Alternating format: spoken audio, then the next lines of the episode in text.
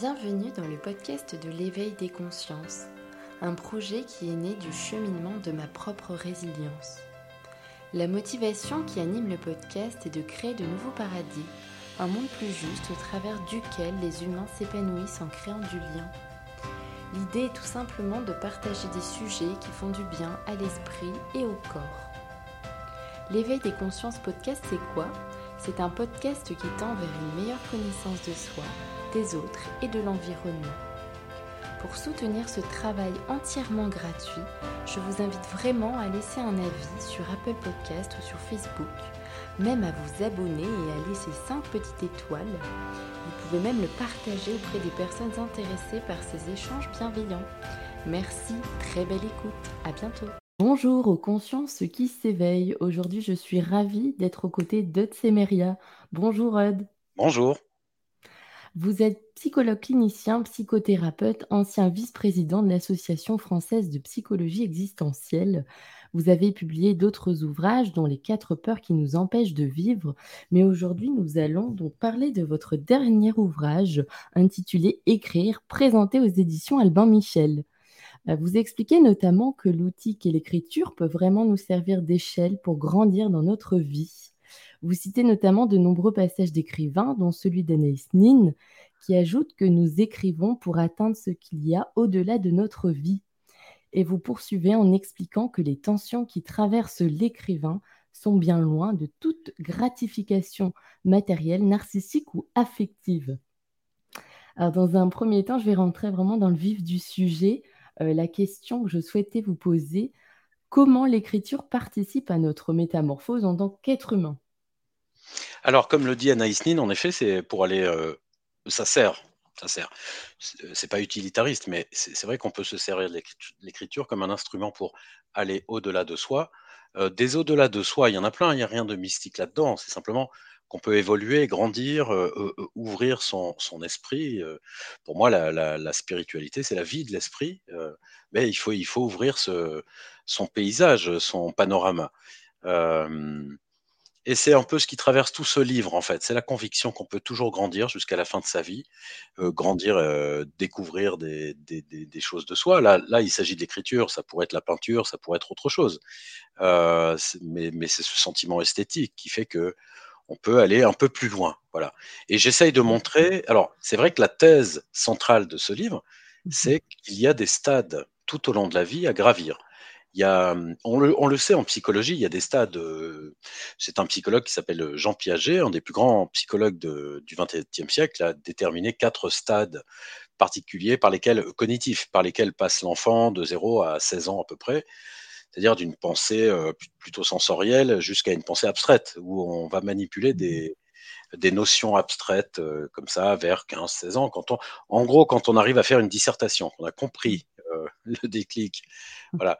Mais il y a quatre stades. Alors, est-ce qu'il y a des stades au-delà? Personne n'en parle. Moi, j'ai je, cette conviction qui traverse tout le livre qu'il y a des stades au-delà, le stade esthétique, le stade spirituel, euh, des stades euh, spirituels ou esthétiques, et puis peut-être d'autres, euh, je ne sais pas lesquels, mais voilà, c'est ça qui traverse tout le livre. Et donc, l'écriture, de ce point de vue-là, apparaît comme quelque chose qui est un instrument un peu magique qui va permettre de gravir les barreaux de l'échelle, comme vous disiez, une mmh échelle pour monter. Voilà. Ça, c'est vraiment le fond, le fond du livre. Alors, comment concrètement l'écriture permet ça? Mmh. C'est la question. Très bonne question, d'ailleurs. mais je trouve ça très intéressant parce que vous dites qu'il faut renoncer aussi à une certaine représentation de l'écriture. Est-ce que euh, vous pouvez nous en dire plus? Oui, c'est vrai. Il y, a un petit, un petit chapitre qui s'appelle euh, euh, qui, explique que pour écrire, il faut renoncer à écrire. Ça paraît paradoxal, mais en fait, ça l'est pas. C'est-à-dire que ça pourrait même euh, valoir pour tout. Pour vivre, il faut renoncer à vivre. Euh, pour, etc. pour grandir, il faut renoncer à grandir. C'est-à-dire que pour écrire, il faut renoncer à une vision infantile de l'écriture la mmh. toute première représentation qu'on se fait de l'écriture, euh, c'est peut-être pour faire plaisir à papa, maman, maître d'école, euh, plus tard pour être riche et célèbre, reconnu, reconnu. Mmh. Tout ça, euh, tout ça est, un peu illusoire et surtout vous fait passer à côté de la, du réel bonheur d'écrire. Donc il faut mmh renoncer à ça. Je raconte comment moi-même, un jour, j'ai renoncé à ça sans savoir. Hein. parce que je n'arrivais pas à écrire, à finir les dizaines de romans que j'avais pu commencer dans ma vie. Et un jour, je me suis assis sur mon lit, j'ai dit d'accord, je renonce, j'y arrive pas, je renonce. Et c'est dans les mois qui ont suivi ça que j'ai découvert une transformation, qu'une transformation s'est faite toute seule, en, quelque mmh. sorte à l'intérieur de moi. C'est-à-dire j'ai commencé à voir les choses un peu différemment, j'ai même le sens esthétique a changé. Mmh. Au fond, j'avais balayé une vision infantile de l'écriture, ce qui avait laissé la place pour que des, choses viennent comme ça émerger dans mon esprit. Et, depuis, bah, j'arrête plus d'écrire en fait. Oui, parce que c'est ce que vous expliquez aussi. vous avez publié à 50 ans, je pense, votre premier ouvrage. Oui, vers, euh, vers cet âge-là, et alors que jusque-là, bah, j'étais comme tout le monde. J'avais des tas de manuscrits, des tas d'idées, j'étais très enthousiaste pendant un mois, deux mois, trois mmh mois, puis ça, retombait. Euh, aujourd'hui, ça n'arrive plus jamais. C'est-à-dire, dès que je commence un livre, je vais au bout, et, avec un bon, il n'y a pas de page blanche. Euh, c'est un bonheur absolument incroyable. Mmh alors, pour, pour, arriver à ce niveau de bonheur, évidemment, dans le livre, je donne des indications, des choses tout à fait indispensables à faire pour, que, pour, pour en arriver là. Mmh. Dans le chapitre Estime de soi et peur d'écrire, vous évoquez le conflit intérieur qui règne entre l'enfant et l'adulte. Alors, est-ce que vous pouvez définir dans un premier temps ce qu'est un adulte? Parce que ça aussi, je l'ai découvert, hein. c'était assez, euh, assez intéressant, mais aussi qu'est-ce qu'un enfant? Alors, du point de vue de l'étymologie, c'est très intéressant. Euh, l'enfant, en latin, c'est infant, c'est qui ne parle pas. Donc on considère que l'enfant n'est pas en mesure de parler, mais n'est peut-être même pas en droit de parler dans ces sociétés d'il y a 2000 ans, 2000 mmh. euh, et quelques. Euh, et du point de vue toujours de l'étymologie, l'adulte, adulte, c'est celui qui a fini de grandir. Mmh. Euh, c'est lié étymologiquement au mot altus, qui a donné altitude, parce que la hauteur d'une montagne, par exemple, on peut la mesurer à partir de l'endroit où elle a arrêté de monter, la montagne, où on, ne peut plus monter. Voyez? Donc, le mot altus, altitude, a donné adulte, ce qui est intéressant parce que très souvent dans la vie, on se dit j'ai peur de ne pas être à la hauteur pour connecter avec la, question de l'estime de soi. À la hauteur de quoi? De qui? À la hauteur de ses parents, bien entendu, puisque une fois qu'on arrive à la hauteur de ses parents, on n'est plus un enfant. Voilà. Alors maintenant, d'un point de vue existentiel, un enfant, c'est un irresponsable. Il faut savoir qu'on élève des irresponsables, c'est-à-dire qui n'a aucune conscience de ses responsabilités, c'est-à-dire des limites. Des limites. à reconnaître, à respecter. Donc les parents sont là, avec les petits-enfants, on leur donne des limites auxquels ils viennent se heurter par des interdits, etc. Sinon, euh, ils auraient vite fait de quitter ce monde en pleine. ne te penche pas par la fenêtre, etc. Euh, et puis aussi, euh, arrête de manger. Enfin bon, les, parents sont là, sont des garde-fous en quelque sorte. Hein. Donc, les, si les parents sont des adultes, les adultes, par définition, ce sont ceux qui font respecter les limites, qui, mais y compris qui les respectent et qui les reconnaissent. Mm. Est-ce que, alors les gens qui nous écoutent peuvent se dire, mais est-ce qu'ils savent s'arrêter de manger?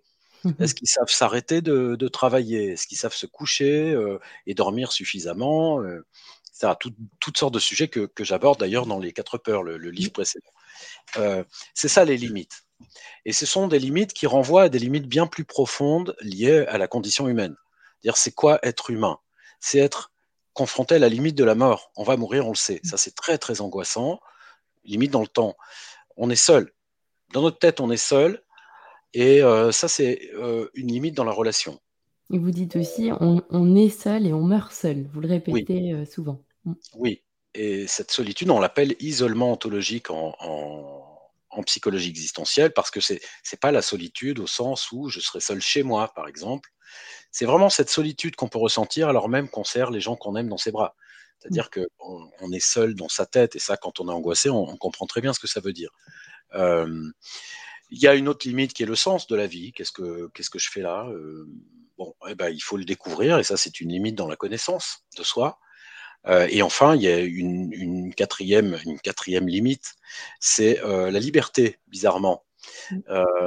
on est libre, et donc ça nous oblige à choisir, à choisir. Je me marie, je fais des enfants ou pas à chaque fois, il y a ce petit pincement, euh, petit ou gros, euh, qui fait que là, je vais m'engager, euh, j'ai peur, et au fond, idéalement, je voudrais tout. Je voudrais faire et ne pas faire. Je voudrais marier sans me marier. Je voudrais le fromage et le dessert. Bon. Et euh, en quelque sorte. Donc, ces quatre enjeux-là sont les limites fondamentales qui sont le soubassement ou la base de l'approche existentielle. Comment on est, chacun de nous, par rapport à ces limites fondamentales, par rapport au fait même d'exister. C'est pour ça que c'est la psychologie existentielle. Qu'est-ce que ça fait d'exister? Est-ce que je suis d'accord? Ou est-ce que je suis pas d'accord? Si je suis pas d'accord, alors je vais dormir, je vais me gaver de, de séries télé, je vais euh, me divertir. Hein. Je, vais, je mmh. vais me tourner vers ailleurs que moi-même. Euh, et bon, ça, c'est une vie passée à dormir. Euh, mmh. qui n'est pas sans, sans souffrance d'ailleurs, parce que les angoisses vont, vont revenir par la fenêtre, etc. Donc mmh. voilà, un adulte, c'est donc quelqu'un de responsable qui reconnaît les limites et qui sait se situer, se situer, qui sait être là, qui sait où il est. Et ça, bon, on peut le développer, hein, mais ça, c'est vraiment la base de, la responsabilité. Être responsable. Vous savez, euh, nos parents ont essayé de nous expliquer ce que ça pouvait être. Ils ne sont pas arrivés. Ils ont dit écoute, prends tes responsabilités, euh, paye tes impôts, va à tes rendez-vous, mais c'est pas ça. Là. Ça, c'est une responsabilité très superficielle. D'abord, on est obligé de payer ses impôts, on est obligé de gagner ses alors que la responsabilité. Mhm. Mais justement, euh, par rapport à, votre définition entre ce qu'est l'adulte et l'enfant aussi, est-ce qu'on peut définir l'écriture euh, comme une parfaite alliance alors entre justement euh, l'adulte, la polarité adulte et celui de l'enfant Donc l'adulte qui est en lien avec le travail et l'enfant plutôt qui passe par le jeu Absolument. Et d'ailleurs, euh, beaucoup d'artistes euh, l'ont souligné, hein, euh, que ce soit Baudelaire, Picasso, qui disait qu'il avait passé sa vie à dessiner comme un enfant, à, à réapprendre en fait l'art ou l'écriture, ou d'ailleurs d'autres choses, peut-être même la philosophie et la, et la spiritualité. C'est tirer parti de, de ce qu'il y a de constructif dans l'enfance. Qu'est-ce qu'il y a de constructif dans ce que j'appelle l'enfance? C'est le jaillissement de vie, de croissance. Euh, l'enthousiasme, la curiosité, l'étonnement, l'étonnement qui est à l'origine de la philosophie, euh, comme on le dit euh, traditionnellement, peut-être la spiritualité, les pourquoi, vous savez, les pourquoi des enfants, pourquoi le ciel est bleu, pourquoi, voilà. C'est-à-dire que rien ne va de soi. alors ça, ça, ce sont les, aspects constructifs et positifs de l'enfance. Il y a une énergie folle. Il faut pas l'éradiquer, il faut connecter avec. Mais après, il faut donner des limites à ce jaillissement. Vous mmh. savez, étymologiquement, j'adore l'étymologie, exister, c'est jaillir. Hors d'eux, c'est jaillir. Euh, donc, mais cette existence, c'est comme une source jaillissante, il faut la diriger pour pouvoir irriguer éventuellement un jardin.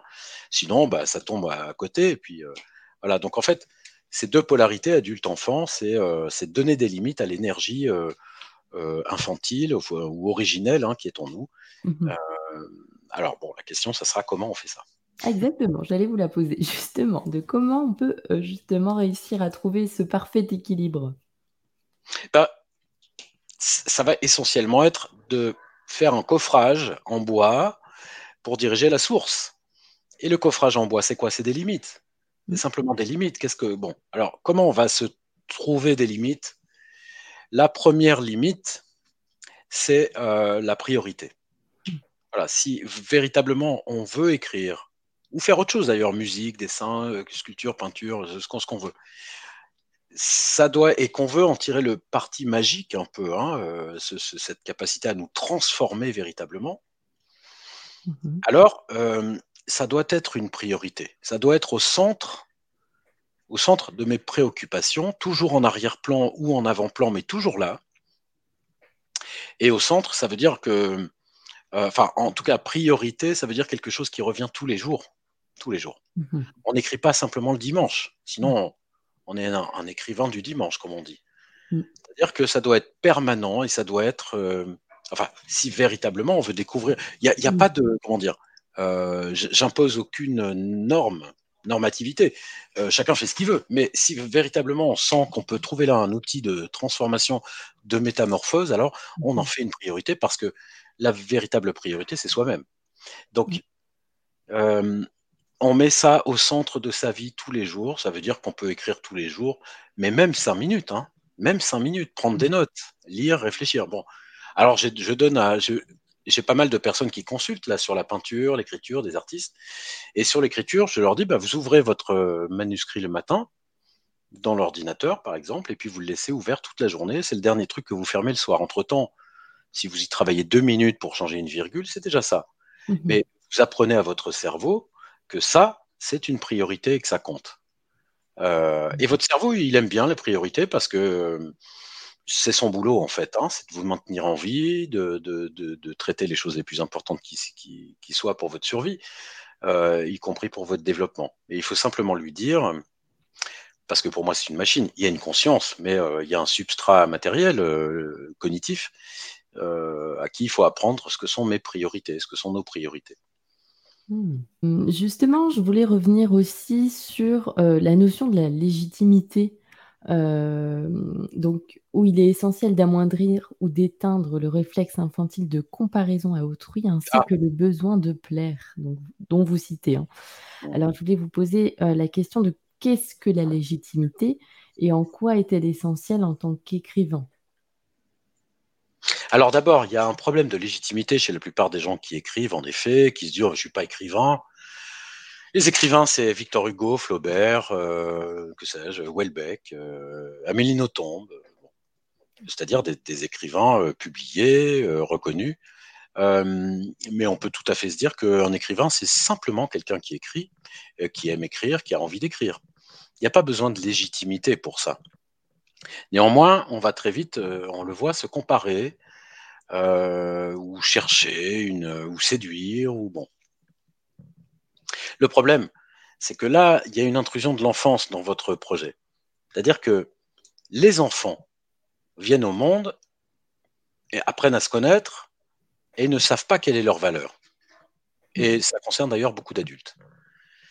Ils ont un problème de légitimité. Donc euh, on sait bien que les enfants, déjà les infants, ne parlent pas, n'ont pas droit à la parole. Euh, donc il faut qu'ils vivent avec ça, mais néanmoins, ils vont essayer de trouver de la valeur. Ils ont deux moyens pour ça. Le premier, c'est la comparaison à l'école ou euh, dans la vie. Ils regardent autour d'eux, je cours plus vite que lui, j'écris mieux qu'elle.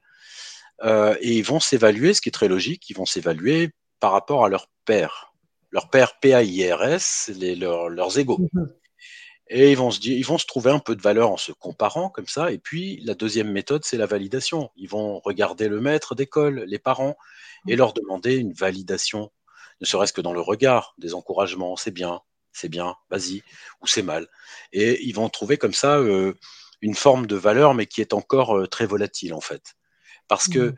euh, les adultes qui fonctionnent, et il y en a beaucoup qui fonctionnent encore sur la comparaison à autrui, dans le travail, ou la validation par les supérieurs, le patron, le, c'est très très c'est très douloureux parce que mmh. la comparaison vous perdez toujours. Il y a toujours quelqu'un qui a fait plus tôt que vous, plus vite, qui gagne mieux, qui ceci cela. Mmh. Donc vous êtes en permanence euh, sur le, sur le grill en vous disant Ah, mais il, a monté les échelons plus vite que moi, il, a publié plus de livres, il a pu, je sais pas quoi. Et puis, euh, pareil pour la validation par autrui. Bon, on vous dit, on vous dit aujourd'hui, on vous dit ce que vous, votre travail, c'est très bien, mais tout est à refaire demain. Là, vous pouvez pas dormir sur vos lauriers comme ça en vous disant oui, mais hier j'ai bien travaillé, mais pas aujourd'hui. Alors bon, le problème, c'est que ça va aussi euh, vous pousser dans la voie de la séduction infantile, c'est-à-dire que mmh. il y a des tas de gens qui passent leur temps à séduire les autres, euh, mais même sentimentalement euh, dans les soirées, dans les simplement mmh. pour voir un semblant de valeur dans le regard de l'autre. Et ça aussi, c'est dramatique parce que c'est volatile. Il suffit que la personne tourne les tâtons, c'est terminé. Mmh. vous devez recommencer. C'est pour ça que les séducteurs, les séductrices recommencent sans arrêt. Il faut c'est une avidité de, de regard intéressé.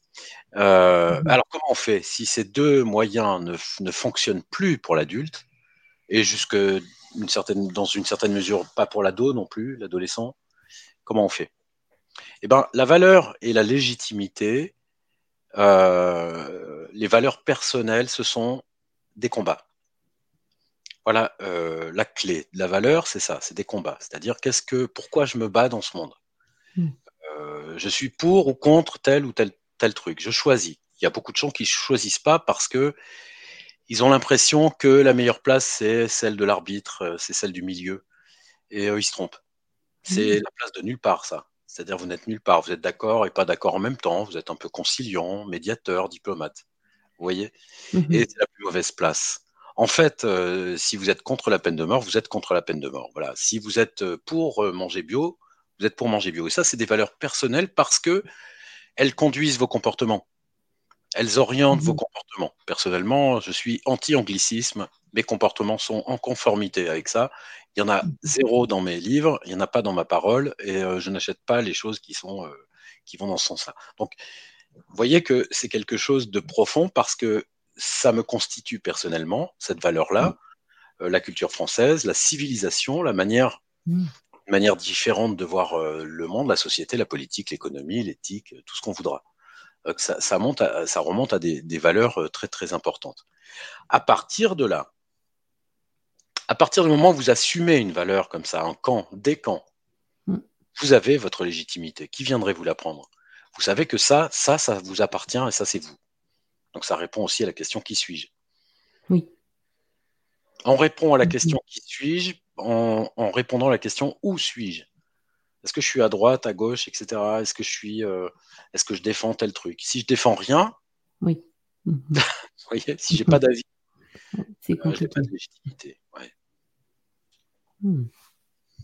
Très intéressant. Alors, heu, quel est le lien entre le schéma narratif de l'œuvre et celui de l'auteur dont vous parlez? Alors le schéma narratif de, de l'œuvre, il est, et c'est archi connu dans tous les ateliers d'écriture. hein. Il y a un schéma comme ça qui est assez universel. Euh, Il y a peut-être une ou deux tribus dans le monde qui, euh, qui ont des schémas euh, narratifs différents, une manière de raconter différente. Mais disons que ça, c'est assez, euh, c'est assez universel et ça depuis des milliers d'années.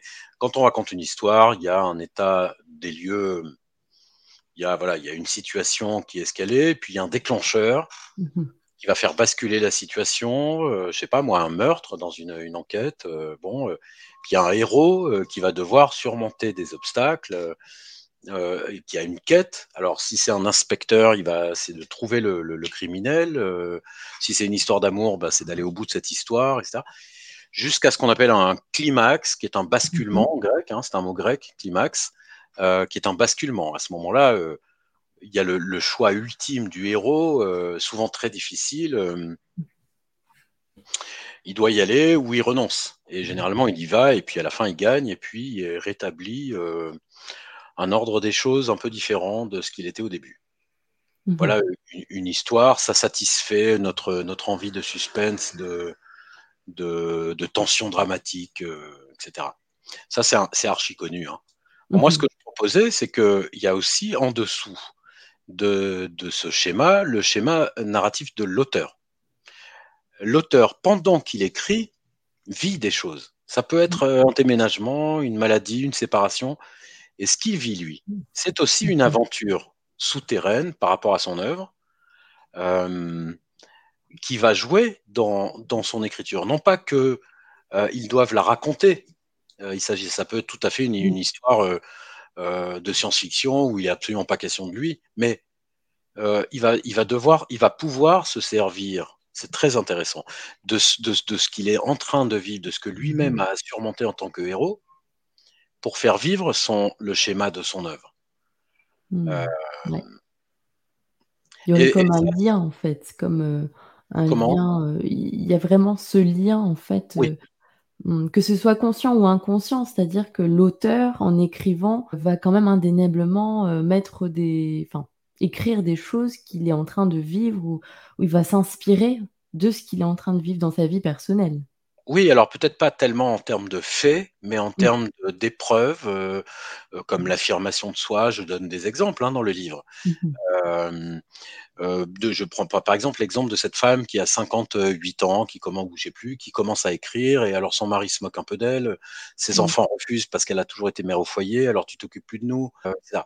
Bon, eh ben son, son, son schéma euh, narratif d'auteur, ça va être de s'affirmer dans cette nouvelle position, Mmh et donc de monter un, un grade, une marche, euh, en même temps que- qu'elle écrit. Donc, ce que je veux montrer, c'est ce lien quasi organique, même pas quasi d'ailleurs, organique entre Mmh l'œuvre que vous écrivez qui est comme une, une maquette euh, magique. Voyez? Vous triturez des trucs, machin, ça ça bouge à l'intérieur, en fait. Oui. j'explique ça, comment il y a ce lien organique magique entre, heu, l'œuvre que vous écrivez et qui est totalement liée à ce qu'il y a quelque à ce qu'il y a entre en vous. D'ailleurs, vous savez, on dit souvent: «On accouche de son livre et tout». Moi, je dis: «Non, mh. c'est pas vrai, on n'accouche pas». L'écrivain n'accouche pas, c'est mh. Oui. l'éditeur qui accouche. L'éditeur, il accouche, il fait sortir le livre. Mmh. Mais l'écrivain, il accouche pas parce qu'il s'est construit un organe de plus.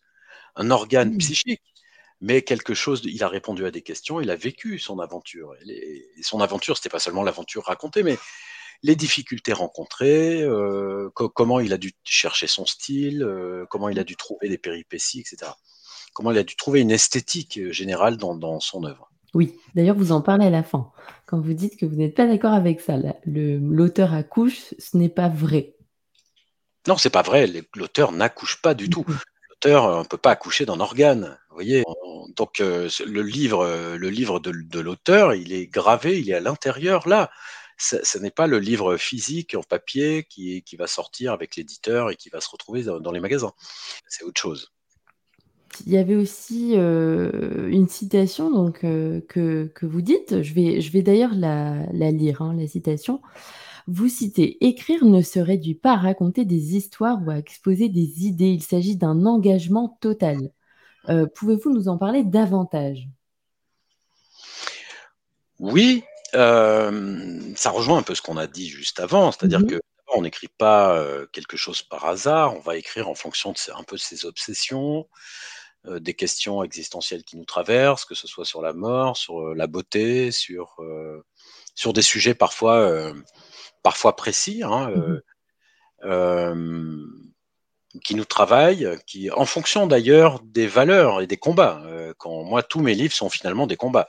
Le 1er, le tout 1er, c'était le harcèlement fusionnel, c'est-à-dire comment on on on peut vivre avec quelqu'un de dépendant ou être dans une relation dans des relations avec, des personnes de la famille dépendantes et donc j'ai forgé, ce concept qui est de de de harcèlement fusionnel, qui n'est pas du harcèlement moral, c'est autre chose Mmh mh. et donc ça a été pour moi une vraie construction de résoudre ce problème et de et de trouver des réponses à mes questions et puis de partir sur de nouvelles questions, au fond. Donc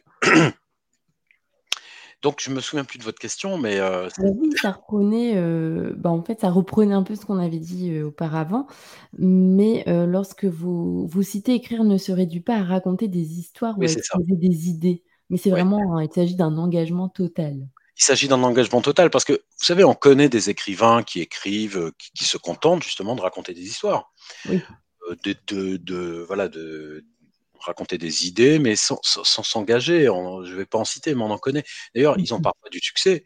Heu, pour autant, ce sont pas des ce sont pas des écriv de vrais écrivains. Sont pour moi, c'est des raconteurs. Heu, pourquoi ce sont pas de vrais écrivains? Parce que ce qu'ils ont écrit ne les a pas changés. C'est très simple. Ce que vous êtes en train d'écrire, ça vous change. Si vous êtes Mmh. réellement engagé et que vous voulez écrire quelque chose de d'important, de de voilà. Si vous voulez juste raconter des histoires, pourquoi pas, hein, c'est pas voilà, mais vous en ferez pas un instrument magique pour vous. En revanche, si vous êtes totalement lié à votre à votre maquette, heu, magique là, votre Mmh mh. sur laquelle vous travaillez, heu, alors vous vous serez, heu, vous serez, heu, transformé. C'est une recherche de métamorphose, hein, justement. Vous êtes en train de vous métamorphoser. Si c'est pas le cas, si vous ne sortez pas de cette aventure modifiée, métamorphosée, vous n'avez pas fait une œuvre, profonde.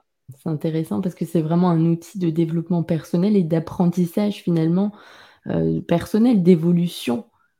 Je dirais même c'est spirituel, au Mmh sens de mh. la vie d'esprit, heu, c'est voilà, c'est je crois je crois même qu'il y a que ce sens-là, heu, qui s'offre à nous dans cette vie, c'est-à-dire grandir.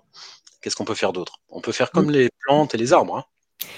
Alors, je me souviens plus exactement, mais il y a un passage aussi qui est intéressant où où vous expliquez que, heu, l'important aussi en tant qu'adulte, c'est de voir plus haut, heu, plus grand justement, de se laisser un peu porter par, heu, ce qui est au-dessus de nous, mais ce qui n'est pas forcément palpable, en tout cas et de laisser la magie opérer pour vraiment, Oui. construire et écrire.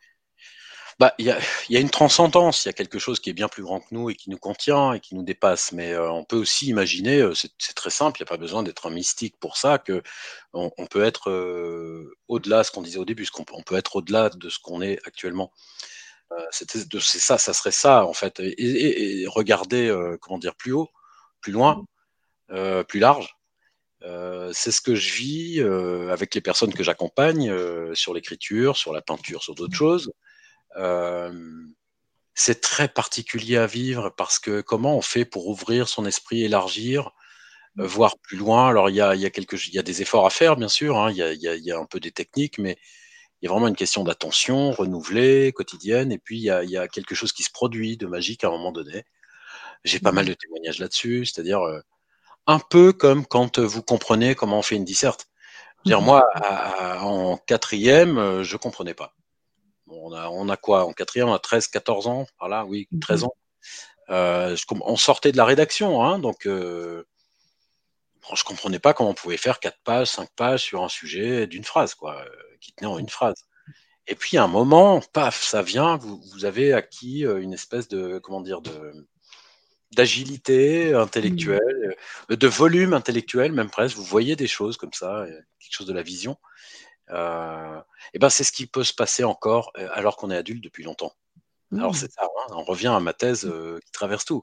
Toute la vie, je travaille je travaille là, par exemple, j'ai j'ai j'ai un une personne qui a 80 ans, Mmh. Heu, qui était très, très déprimé, heu, au point de d'avoir de sombres idées, voilà disons Mmh. et puis, heu, tout à coup, elle m'a parlé d'un thème, enfin ce ce monsieur m'a parlé d'un thème, il a 80 ans, et je lui ai dit: «Mais ce thème-là, il vous occupe depuis toujours?» et et il me dit: «Oui, depuis toujours». J'ai dit: «Mais alors creusez-le ce thème» et donc il est parti à creuser ce thème, peut-être il va écrire quelque chose. C'est devenu un spécialiste du thème en question. Waouh! Mmh mh. Voilà, c'est extraordinaire parce que Ouais. les idées sombres sont loin, heu, il y a maintenant des projets, heu, ah c'est Mmh. extraordinaire. C'est extraordinaire, comme quoi il y a pas d'âge en fait, heu, cultivons vraiment, nos rêves et puis cette curiosité qui nous anime. Tant qu'il y a de la vie, il y a de l'art. Exactement. D'ailleurs, ça me ça m'évoque aussi, la créativité avancée dont vous parlez dans votre livre. Est-ce que vous pouvez nous expliquer en quoi elle consiste? Oui, je parle de l'intelligence avancée et de la de la créativité avancée parce qu'elles vont ensemble en fait. Hem, vous savez, l'intelligence commune en fait, on grandit tous jusqu'à à peu près 20 ans, heu, voilà et puis on on se retrouve tous avec la même intelligence et la même créativité. Hem, même, des gens qui paraissent très, très intelligents, ils ont la le même type d'intelligence, hein. Donc Mmh mh. on définit l'intelligence par la capacité à résoudre des problèmes pour s'adapter et à s'adapter actuellement. Très simple. Heu, il y a d'ailleurs des tas d'animaux qui font ça, hein. Hem et c'est sur cette base qu'on qu'on évolue tous dans la vie selon nos nos centres d'intérêt, heu, la vivacité qu'on a envie d'avoir dans le dans la le raisonnement, la culture, les livres qu'on lit et cetera. Alors qu'il y a des gens qui s'en fichent un peu, puis il y a des gens qui lisent beaucoup et qui bon, donc on a l'impression de pas avoir la même intelligence, mais en réalité c'est la même. Mais mais c'est pas la même que celle des grands personnages, heu, des grands artistes, écrivains et même des des grands scientifiques, hein, heu, comme Poincaré, Einstein, Mmh mh. heu, ou des philosophes, Descartes, Kant. Eux, ils ont quelque chose de particulier heu, qui est cette intelligence avancée, heu et alors quelle est la définition de cette intelligence? Mmh ben, mh. c'est pas une intelligence qui résout les problèmes, c'est une intelligence qui les invente. C'est-à-dire Mmh et ça, aucun animal ne fait ça. Donc c'est la réelle différence entre les hommes et les animaux, c'est que les hommes sont capables d'inventer des problèmes qui ne s'imposaient pas d'eux-mêmes. C'est quand même extraordinaire. Il y en a, ils mh. se sont dit: «Et si on faisait des objets qui volent? Et si on allait dans la lune?» Heu, d'ailleurs ce genre de truc qui ne nécessitait pas, heu, qu'on s'y intéresse pour s'adapter. Et c'est ce que fait l'écrivain. L'écrivain, il invente un problème. C'est l'histoire d'un type qui ceci, cela, voilà, alors ça, c'est le début du problème. Comment je vais raconter ça? Qu'est-ce qui se passe là-dedans? Il va en faire une problématique, dire quels sont les tenants et les aboutissants de ce problème, puis il va développer, cette problématique, il va l'écrire jusqu'à la résoudre. Et donc vous voyez, Mmh. on retrouve finalement la courbe, le schéma narratif de l'auteur, c'est, heu, c'est ça son aventure. C'est à la fois ce qui se passe dans sa vie et à la fois sa manière de Mmh. surmonter, heu, son projet d'écriture. Donc ça, c'est l'écriture avancée ou l'intelligence avancée ou la créativité avancée. C'est-à-dire tout à coup, vous avez une espèce d'ouverture euh, de l'esprit qui fait que vous avez envie d'inventer des problèmes.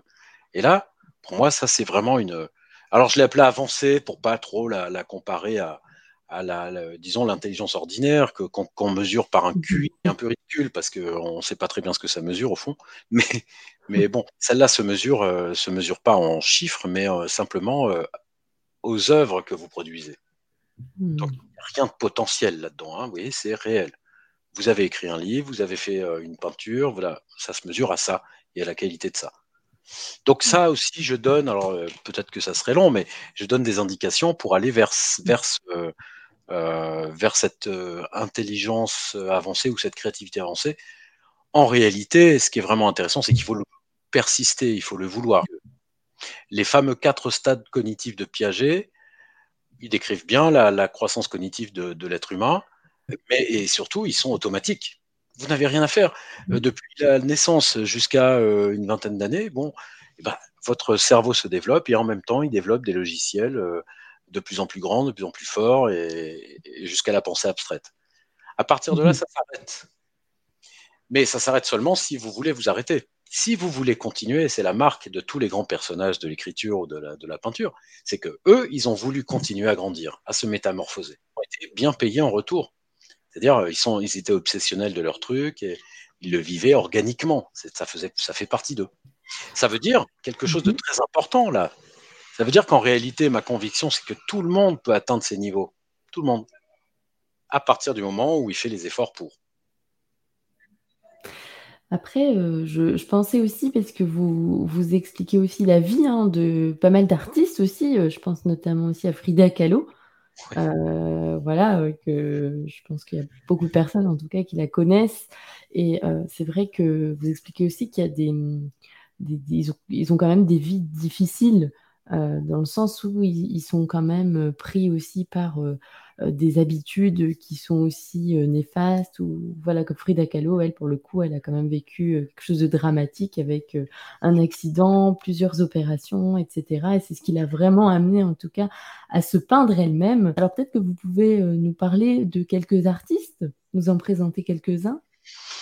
Oui, alors déjà Frida Kahlo, effectivement, c'est l'exemple, le meilleur exemple, hein, puisque vers 18-19 ans, elle est dans un bus qui a un accident, elle est traversée son bassin est traversé par des barres, une barre de, bus, hein, vous voyez le truc, elle est mmh, fracassée, euh, même ses organes sont abîmés, bon, elle, donc elle est à l'hôpital. Il faut savoir qu'elle avait aussi un problème à la jambe, elle a une jambe, euh, euh, elle a une, je sais plus laquelle, à gauche, je crois, qu'on a dû l'amputer en fait. Hein. Elle a une fausse, une fausse jambe. Il y avait une, expo il n'y a pas longtemps où il y avait sa, sa fausse jambe en bois.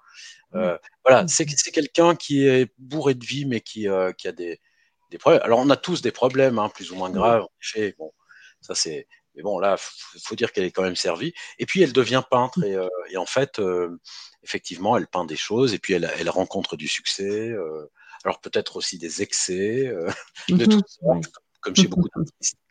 Ce qui est intéressant, c'est que, vous voyez, ça déborde de la toile, c'est-à-dire qu'elle peignait ses robes, elle peignait ses murs, elle peignait, euh, euh, elle peignait autour d'elle. Et ça, effectivement, les véritables artistes, ça déborde. Et vous voyez, on parlait de sources jaillissantes tout à l'heure. Bah, c'est exactement ça. Elle arrose autour d'elle. Et ça, c'est absolument merveilleux. Et c'est une vie, mais ça peut être celle de Jeanne d'Arc, celle de Nietzsche, celle de beaucoup de gens. C'est-à-dire, est-ce que est-ce qu'il faut chercher euh, le bonheur ou est-ce qu'il y a plus fort encore qui serait de chercher la beauté? Je, crois que j'ai écrit quelque part euh, cessez de chercher le bonheur, soyez beau. Cherchez à être beau. C'est ça, c'est exactement ce que fait euh, Frida Kahlo en peignant sa maison bleue, en peignant ses mmh. robes, en peignant tout, en s'intéressant à ce qui tombe bien, à ce qui est esthétique, mmh. en fait. Alors que chercher bêtement le bonheur comme ça pour dire bon bah une fois que je l'aurai trouvé, je vais faire quoi en fait? Je vais être béat comme ça devant pourquoi pas? Mais, en fait, c'est ça. Voilà. les, artistes, les gens qui écrivent, euh, euh, cherchent plutôt euh, à modeler la réalité. On pourrait en citer d'autres qui, ont mal fini. à son nom m'échappe. Enfin, des écrivains qui finissent mal, il y en a plein. Les Baudelaire, Rimbaud. voyez, voilà, ce sont des vies assez dramatiques, torturées, tout ce qu'on voudra, mais ce sont aussi des vies magnifiques, magnifiques. C'est-à-dire que on dirait que ce sont des légendes. À travers, le magnifique, il y a aussi du dramatique, mais après qu'est-ce que le dramatique et qu'est-ce que le magnifique? Oui, c'est ça et puis le dramatique, si s'il y en a, il est sublimé. Ça devient du tragique. Vous voyez? Des et et je cherchais le nom d'Hemingway tout à l'heure, bah, pareil, heu, les gens, ils se tirent une balle à la fin ou hem ou Romain Gary, heu, voilà, bon, bah, ce sont peut-être des gens qui ont considéré que se tirer une balle, ça faisait une belle conclusion, à leur vie, que c'était assez esthétique. Alors, je sais bien qu'ils avaient des problèmes, psychiques, mais heu Mmh mh. après, on n'est pas obligé de souffrir pour avoir une belle vie non plus, hein, donc Oui, heureusement d'ailleurs. Heureusement. Alors, j'avais aussi une, dernière question. Vous citez que tout écrivain doit avoir le courage et l'envie de se hausser pour apercevoir ce qu'il y a dans les mondes au-dessus de lui. Il me semble qu'on en a déjà parlé. Mmh. Heu, donc je vais, heu, finir par, heu, une autre citation, que j'avais écrite. Donc enfin, pour conclure cette interview, il y a une phrase que je trouve inspirante. Vous citez: «L'œuvre cherche elle-même sa propose harmonie, son équilibre». Alors j'ai dû me tromper quelque part, mais je je recouperai, c'est pas grave, on n'est pas en direct. C'était vous citez: «L'œuvre cherche elle-même sa sa propre harmonie, son équilibre et son chemin». Voilà, pour terminer, heu, ce podcast. Heu, peut-être que vous pouvez nous dire quelques mots sur, heu, sur cette citation ou alors, n'hésitez pas à nous partager tout à fait, parce que. Ça fait une belle une belle une belle conclusion parce que ça rejoint ce qu'on disait, c'est-à-dire c'est vraiment qu'il faut garder à l'esprit ce côté organique. Organique, ça n'est pas du vent, une œuvre. Ce que vous écrivez dans vos cahiers, dans vos carnets, heu, dans votre ordinateur, c'est pas du vent. C'est quelque c'est magi et c'est là la magie, c'est quelque chose se produit à l'intérieur, quelque chose est écrit à l'intérieur. Mmh Vous mh. voyez? Et donc, heu, Giono, par exemple, parle de ses personnages. Il dit que, heu, il dit que ses personnages, il est il est en train de travailler à son bureau, puis il a des personnages, par ex par exemple, hem, le hussard sur le toit, je sais pas si vous connaissez, mais qui traverse son bureau comme ça, qui passe à travers lui. Heu, il est tout le temps dans une espèce d'hallucination de de de ces, hem, de ces personnages qui vivent Mmh. d'eux-mêmes. C'est-à-dire qu'en fait, ces œuvres vivent d'elles-mêmes et même même avant d'être écrites, heu, il dit: «Bah, voilà, parfois j'entends un mot, une voix», enfin dans dans son esprit. Mmh. Heu, il y a des il y a des personnages qui qui viennent toquer à la porte en quelque sorte pour être écrits. Heu, il y a quelque chose de cet ordre-là pour autant que vous y soyez ouverts. Heu, alors vous laissez entrer, alors c'est évidemment votre inconscient cognitif qui travaille là-dessus et qui qui vous propose des choses. Il faut simplement être à l'écoute de ce qui se Mmh. passe là à l'intérieur parce que ça va ça demande à vivre, ça demande à exister comme nous et ça sera une belle conclusion parce Mmh mh. qu'exister, c'est vraiment le le propos de de ce livre. Exactement. En tout cas, merci beaucoup, Aude, pour votre partage et j'invite vraiment toutes les personnes qui sont désireuses de lire l'ouvrage. Heu, comme je le disais aussi tout à l'heure en off, c'est vraiment, heu, un ouvrage qui est très pédagogique. Vous apprenez énormément de choses et aussi très inspirant. Heu, pour la preuve, j'ai moi-même pris des notes, rayées, annotées, donc heu, n'hésitez pas aussi à vous On peut laisser inspirer. on peut construire son style. J'ai il y a un chapitre sur le style, comment construire son style. Donc heu, oui, c'est, le le le but, c'est d'être clair, c'est la clarté qui m'intéresse, donc la lumière, vous voyez? Donc Voilà, pas pas on est la en plein complexité. dedans.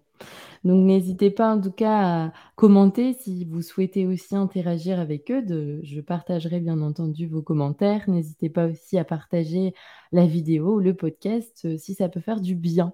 Heu, l'idée, c'est vraiment ça, de pouvoir, heu, éclairer, de pouvoir, donner des outils. Merci à tous et je vous souhaite une très bonne journée. À bientôt. Au revoir, Aude. Au revoir.